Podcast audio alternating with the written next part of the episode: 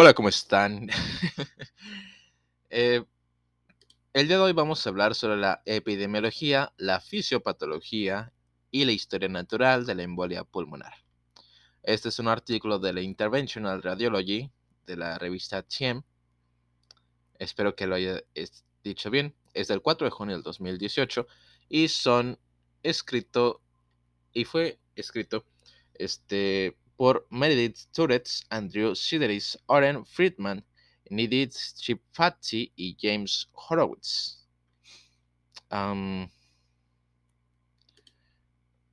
creo que son de la Facultad de Medicina de la Universidad de Nueva York, el Departamento de Medicina de Nueva York y otras universidades. No se ofendan, por favor, no me salen. bueno, vamos a empezar. Abstract.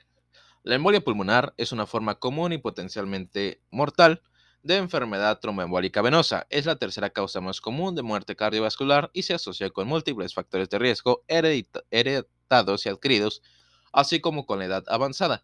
El pronóstico de la embolia pulmonar depende del grado de obstrucción y de los efectos hemodinámicos de la enfermedad de la embolia pulmonar. y comprender la fisiopatología ayuda a estratificar el riesgo de los padecientes y determinar el tratamiento. Aunque la historia natural del trombo es la resolución, un subconjunto de pacientes tiene un trombo residual crónico, lo que contribuye al síndrome de, eh, conocido como post-embolia pulmonar. Alright. Epidemiología. El tromboembolismo venoso es, una, causa, es una de las principales causas de enfermedad en todo el mundo, con alrededor de 10 millones de casos por año y una importante morbilidad y mortalidad asociadas. La verdadera incidencia de la embolia pulmonar es desconocida, pero en los Estados Unidos se estima que cerca de un tercio de los pacientes hospitalizados están en riesgo de desarrollar un, tromboembolismo venoso y hasta 600.000 casos de tromboembolismo venoso son diagnosticados por año con 100.000 muertes relacionadas con estas enfermedades. En los Estados Unidos, la incidencia estimada del tromboembolismo venoso diagnosticada es de 117 por cada 100.000 pero es probable que la incidencia real sea mayor ya que estas enfermedades con frecuencia no se diagnostican o se diagnostican solo en la autopsia. Según una revisión de los datos nacionales de pacientes hospitalizados, el número de ingresos por embolia pulmonar aumentó de casi, casi 60.000 en 1993, es decir, 23 casos por cada 100.000 habitantes, a más de, dos, ¿eh? de 200.000 en 2012, es decir, 65 por cada 100.000 habitantes. A pesar de la mayor incidencia de embolia pulmonar, hubo una menor incidencia de embolia pulmonar masiva y mortalidad hospitalaria durante el mismo periodo de tiempo. Las comorbilidades asociadas con la embolia pulmonar también están aumentando, envejecimiento de la población y comorbilidades médicas. Pero el aumento de la incidencia frente a la disminución de la mortalidad probablemente refleja un mayor uso de angiografía por tomografía computarizada más sensible para el diagnóstico en lugar de un verdadero cambio en la prevalencia. Oh, el tromboembolismo venoso afecta de manera desproporcionada a la población de mayor edad y las tasas de incidencia de tromboembolismo venoso en los mayores de 70 años son tres veces más altas que en las personas de 45 a 69 años, que nuevamente son tres veces más altas que en las personas de 20 a 44 años. Este aumento de la incidencia de tromboembolismo venoso relacionada con la edad se atribuye en gran medida a un aumento desproporcionado de la carga de embolia pulmonar. La incidencia reportada de tromboembolismo venoso es inconsistente con respecto al género, aunque varios estudios sugieren una mayor incidencia en hombres. Entre el 5 y el 10% de las muertes intrahospitalarias son consecuencia directa de la embolia pulmonar. En los Estados Unidos, la embolia pulmonar es responsable de 100.000 muertes por año, aunque las muertes por embolia pulmonar diagnosticada han ido disminuyendo. Sin embargo, eh, el tromboembolismo venoso se asocia con una mortalidad significativamente alta. La tasa de letalidad de un evento de tromboembolismo venoso es aproximadamente el 10% a los 30 días, que aumenta al 15% en los 3 meses, con un aumento adicional de hasta 20% en un año. Factores de riesgo. A mediados del siglo XIX, Rudolf Virchow identificó la triada de factores de riesgo que contribuyen a la trombosis, estasis del flujo sanguíneo, daño endotelial vascular e hipercoagulabilidad. Todos estos factores de riesgo de tromboembolismo venoso reflejan estos procesos fisiopatológicos subyacentes y en general los pacientes que experimentan un tromboembolismo venoso tienen al menos un factor de riesgo. Los factores de riesgo se pueden dividir en factores heredados y adquiridos.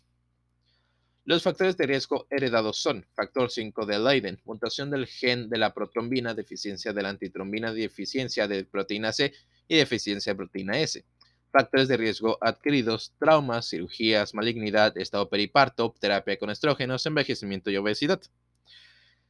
Factores de riesgo heredadas. Se sabe que hay factores, que hay varias afecciones genéticas que aumentan el riesgo de tromboembolismo venoso, incluido el factor 5 de Leiden, la mutación del gen de la protrombina, la deficiencia de antitrombina y la deficiencia de proteína C y la deficiencia de proteína S. Las deficiencias de proteína C, proteína S y antitrombina son relativamente poco frecuentes, pero potentes y pueden conferir un aumento de 5 a 10 veces la trombosis venosa en los afectados. El factor 5 de Leiden es una mutación más común que conduce a la hipercoagulabilidad y se asocia con un riesgo 5 veces, veces mayor de tromboembolismo con heterocigotos y un riesgo 10 veces mayor con homocigotos. Por último, el gen de la, mutación del gen de la protrombina puede detectarse en el 7% de los pacientes con tromboembolismo venoso y triplica el riesgo de, de trombosis. Factores de riesgo conocidos. Se sabe que la cirugía y los traumatismos aumentan los riesgos de tromboembolismo venoso. La cirugía ortopédica en particular confiere un mayor riesgo con la mitad de los pacientes sometidos a reemplazo electivo de cadera o rodilla que desarrollan tromboembolismo venoso sin profilaxis. De manera similar, los pacientes con fracturas traumáticas de cadera tienen mayor incidencia de riesgo de tromboembolismo venoso tanto antes como después de la operación. El aumento del riesgo está mediado por la inmovilidad durante y después de la cirugía, así como por una, lesión venosa directa y la inflamación durante la cirugía. Se prefiere la tromboprofilaxis farmacológica a la, a la tromboprofilaxis mecánica y reduce la incidencia de tromboembolismo venoso profundo y de eh, embolia pulmonar en el periodo postoperatorio. Ok. vamos a ver entonces la patogenia y la fisiopatología. Patogénesis. La mayoría de, los, de las embolias pulmonares se originan como trombos en las venas profundas de las extremidades inferiores. El sitio de la trombosis se encuentra con mayor frecuencia en las venas de la pantorrilla, luego en las venas femoro femoropopliteas y con menor frecuencia en las venas ilíacas. La trombosis comienza en áreas de flujo disminuido como valvas valvulares y bifurcaciones y luego se propaga debido a la hipercoagulabilidad local causada por hipoxia y hemoconcentración. Un, porcentaje menor de émbolos surge de las venas de las extremidades superiores y se asocian típicamente con catéteres venosos centrales, dispositivos intracardíacos como marcapasos y desfibriladores y traumatismos venosos malignos o relacionados con la actividad. La trombosis venosa profunda de la vena pélvica también puede causar émbolos pulmonares, pero generalmente se asocia con un factor predisponente como una infección pélvica, una cirugía pélvica o un embarazo. Las trombosis venosas profundas centrales de las extremidades inferiores tienen más, más probabilidades de embolizar y causar embolia pulmonar, con un 15 a 32% de las venas, mientras que las eh, trombosis venosas profundas de las extremidades superiores solo causan eh, embolia pulmonar en 6% de las veces. Las trombosis venosas profundas de la vena de la pantorrilla rara vez se embolizan en los pulmones, pero un tercio puede extenderse hacia las venas centrales y posteriormente tener el potencial de embolizar. Los émbolos se desprenden de su punto de origen y viajan a través del sistema venoso sistémico a través de las cámaras del lado derecho del corazón y se alojan en el sistema arterial pulmonar. Las consecuencias fisiológicas y clínicas de la embolia pulmonar varían desde el colapso asintomático hasta el colapso hemodinámico y la muerte. La embolia pulmonar contribuye a las anomalías del, del, intercambio gaseoso y la hipoxemia, pero son predominantemente las consecuencias hemodinámicas de la embolia pulmonar las que son responsables del aumento de la morbilidad y la mortalidad. La comprensión de la fisiopatología pulmonar de la embolia pulmonar es importante en pacientes que estratifican el riesgo para determinar el tratamiento con, anticoagulación sola o considerar terapias dirigidas por catéter, como trombolíticos o tromboectomía mecánica, trombolíticos sistémicos o intervención quirúrgica. Hipoxemia, intercambio de gases. Aunque una presión arterial parcial de oxígeno, es decir, PaCO2 normal, no excluye la embolia pulmonar, la hipoxemia es la consecuencia fisiológica más común de la embolia pulmonar aguda. Los mecanismos más comunes de la hipoxemia son la desigualdad ventilación-perfusión y la derivación. Existe una redistribución del gasto cardíaco y flujo sanguíneo desde las regiones obstruidas del lecho vascular a las áreas no afectadas del lecho vascular pulmonar. Esto da como resultado áreas de bajas relaciones de ventilación a perfusión en algunas unidades de intercambio de gases pulmonares y áreas de alta relación de ventilación-perfusión en otras unidades. La derivación puede deberse a causas intrapulmonares o intracardíacas. Las áreas que retienen el flujo sanguíneo pero no tienen ventilación, como la atelectasia debido a la pérdida de surfactante o áreas de hemorragia pulmonar o infarto, pueden contribuir a la derivación.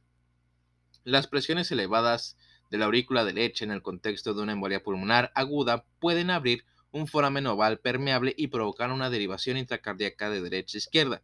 La baja saturación venosa mixta también puede contribuir a la hipoxemia. La embolia pulmonar masiva puede causar una reducción del gasto cardíaco que conduce a una baja saturación de oxígeno venoso mixto, es decir, el SVO2.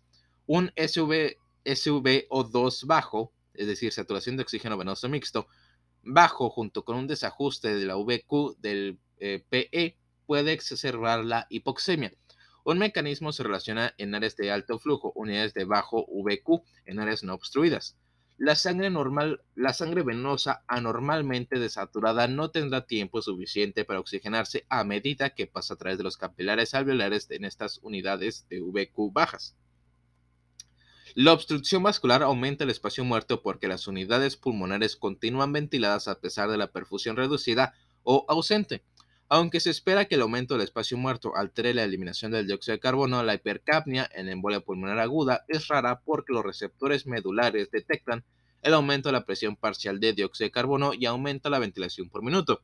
Por tanto, la mayoría de los pacientes con embolia pulmonar tienen alcalosis respiratoria. Hemodinámica. Los efectos cardíacos y hemodinámicos se relacionan con el tamaño y la ubicación de los émulos y la presencia o ausencia de enfermedad cardiopulmonar subyacente.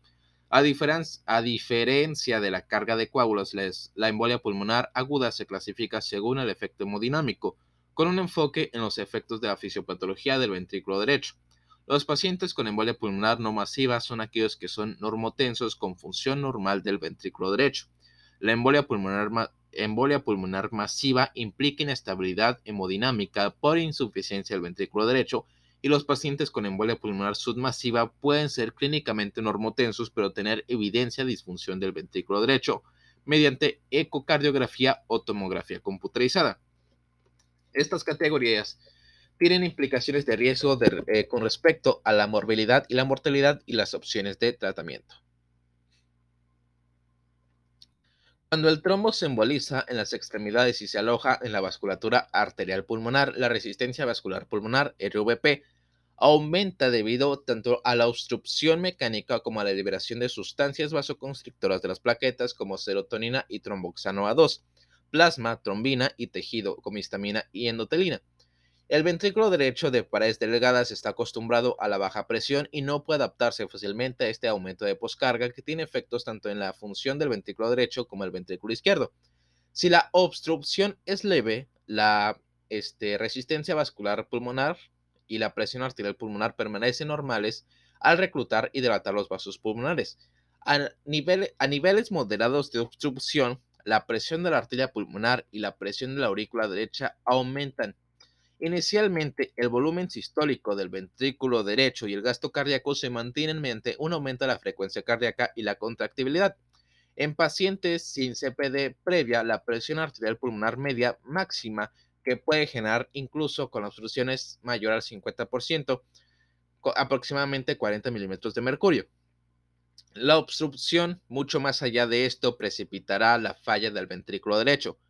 Cuando el grado de obstrucción excede del 50 a 60%, el corazón derecho se dilata, se dilata, aumenta la tensión de la pared del ventrículo derecho, desciende la presión de perfusión coronaria, se desarrolla isquemia y disfunción del ventrículo derecho y el gasto cardíaco disminuye, lo que lleva a hipotensión. En pacientes sin, eh, DPC previa, el grado de obstrucción tiene una relación hiperbólica con la resistencia vascular periférica, resistencia uh, perdón, con la, es que con la resistencia vascular pulmonar, perdón. Y las manifestaciones hemodinámicas de la embolia pulmonar están relacionadas con el tamaño de la embolia. Los pacientes con CPD preexistente tienen una reserva vascular pulmonar disminuida y un gran número de obstrucciones puede conducir a un aumento desproporcionado de la presión arterial pulmonar e inestabilidad hemodinámica. Wow. Historia natural. El pronóstico de la embolia pulmonar depende del grado de, obstrucción y los efectos hemodinámicos de la embolia pulmonar. Aquellos con una embolia pulmonar masiva pueden tener un riesgo inminente de muerte con una mortalidad estimada del 25 al 65%. Aquellos con una embolia pulmonar submasiva tienen una mortalidad del 3 al 15%, mientras que aquellos con embolia pulmonar de bajo riesgo y función cardíaca normal tienen menos del 1% de mortalidad con anticoagulación. El riesgo de tromboembolismo venoso recurrente se estima del 20 al 25% después de 25 años en cohortes no, seleccionadas y superior al 25% en aquellas sin una causa provocada clara. La recurrencia también aumenta en aquellos con factores de riesgo congénitos o adquiridos asociados. Existen posibles consecuencias a largo plazo de la embolia pulmonar con respecto al deterioro funcional, especialmente para aquellos con embolia pulmonar recurrente. La historia natural del trombo es la resolución con el tiempo. Sin embargo, del 15 al 30% de los pacientes tienen un trombo residual identificado en la gamografía pulmonar un año después del evento inicial. El trombo persistente puede contribuir a un aumento continuo de la eh, resistencia vascular pulmonar y la carga de la presión del ventrículo derecho y tener consecuencias fisiológicas que conducen a un deterioro funcional y una disminución de la calidad de vida. El síndrome post-embolia pulmonar se define por disnea, intolerancia al ejercicio y disminución de la calidad de vida en el contexto de una función cardíaca subóptima, dinámica de flujo de la arteria pulmonar o intercambio de gases pulmonares. Las manifestaciones más graves del síndrome post-embolia pulmonar es la hipertensión pulmonar tromboembólica crónica, HPTEC, que afecta aproximadamente del 1 al 5% de los supervivientes de embolia pulmonar aguda. La enfermedad trombolítica crónica, o TEC, se refiere a defectos de la perfusión persistentes sin hipertensión pulmonar y se estima que con base en incidencia de la, de la embolia pulmonar aguda en los Estados Unidos, de 35.000 personas tendrán la, eh, enfermedad tromboembólica crónica y 1.250 tendrán hipertensión pulmonar por eh, tromboembolia crónica, por enfermedad tromboembólica crónica. Ajá. y eso es todo por este artículo. Muchas gracias por escucharnos.